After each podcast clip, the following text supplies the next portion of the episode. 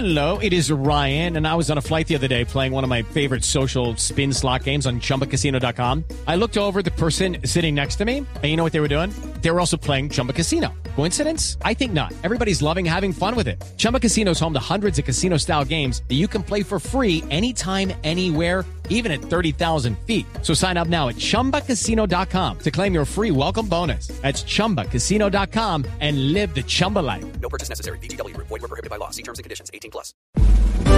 Ricardo Ospina es periodista.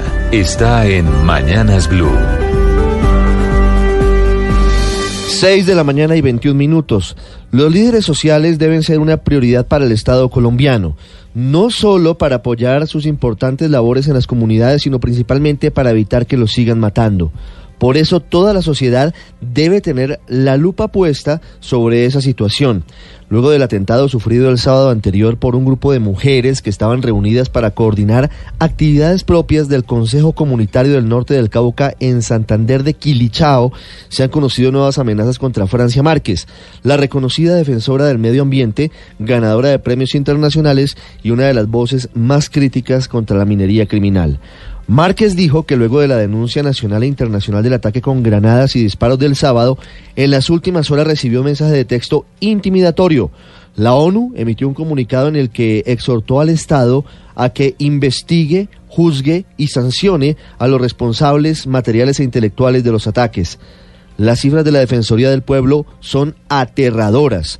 462 líderes sociales han sido asesinados en los últimos cuatro años y 25 han muerto violentamente solo este año.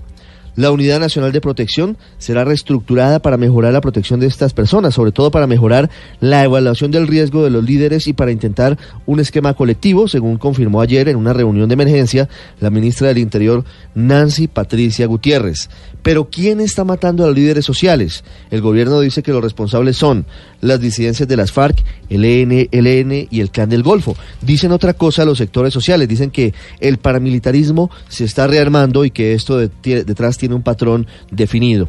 Entendiendo la complejidad de lo que significan las 21 diferentes categorías de líderes y las dificultades para llevar a cabo una verdadera protección en el terreno por falta de recursos, el Estado y la comunidad internacional deben centrar todos sus esfuerzos en mejorar los mecanismos para permitir las tareas de estas personas.